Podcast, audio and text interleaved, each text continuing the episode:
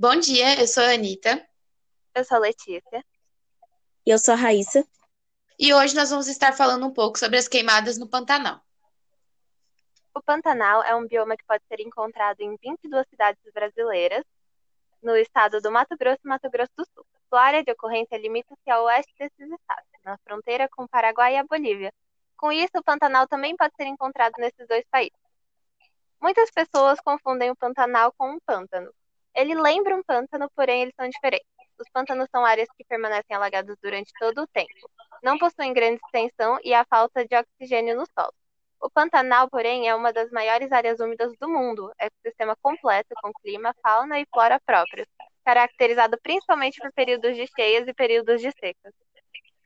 Por mais que as queimadas sejam uma prática comum e até natural aqui no Brasil, as desse ano agora, no caso de 2020, estão sendo um grande problema, já que vários fatores estão agravando as mesmas.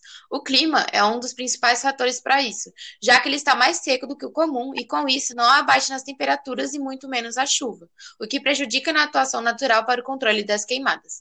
Além disso, a seca comum do local em certas áreas também é preocupante, já que quanto maiores forem as áreas secas, mais o fogo se alastra. Tá, mas o que é uma queimada? A queimada é uma prática primitiva da agricultura destinada principalmente à limpeza do terreno para o cultivo de plantações ou formações de pasto, com o uso do fogo de forma controlada, que às vezes pode se descontrolar e causar incêndios em florestas, matas e terrenos grandes. A queimada ela provoca a retirada de recursos importantes como nitrogênio, potássio e fósforo, que são fundamentais para o desenvolvimento das plantas. Então, fazer uma queimada sem controle pode causar sérios prejuízos à fauna e à flora. Então, ela vai reduzir a cobertura vegetal, diminuir a fertilidade do solo e compromete também a qualidade do ar e, consequentemente, a saúde humana, provocando vários tipos de doença, principalmente respiratória. E a fumaça e a fuligem, que também causam problemas, né? Ela diminui a qualidade do ar, provocando doenças como asma e rinite, e atinge principalmente crianças e idosos e as margens das rodoviárias, né, que estão diminuindo a visibilidade dos motoristas e provocando acidentes graves, como os caminhoneiros que estão dia e noite trabalhando.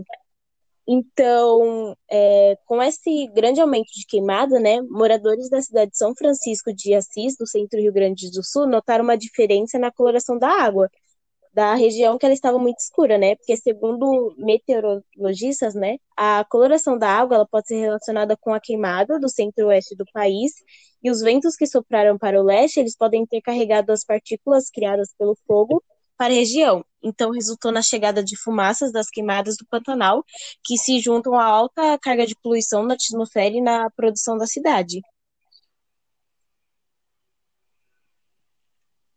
Como evitar as queimadas no Pantanal? De acordo com o titular da Secretaria do Estado de Meio Ambiente, Desenvolvimento Econômico, Produção e Agricultura Familiar, o CEMAGRO, Jaime Verruc, não existem medidas preventivas para o momento em que nos encontramos. Porém, para evitar problemas futuros, a mensagem das autoridades é educação, conscientização e responsabilização. O tenente-coronel Fábio Catarinelli, coordenador da Defesa Civil do Estado, afirma que cada um precisa fazer sua parte. Bom, algumas coisas simples podem ser feitas para evitar as queimadas, como por exemplo, ao invés de queimar coisas velhas ou galhos, pode, podemos achar um lugar, um local de descarte correto. Além disso, para os fumantes, evitar jogar as bitucas de cigarro em áreas onde há mata. Também não soltar balões, o que já é proibido, mas ainda assim acontece e é um dos principais focos de incêndio nas matas. Além de evitar a própria queima de vegetação, fazendo isso somente quando extremamente necessário.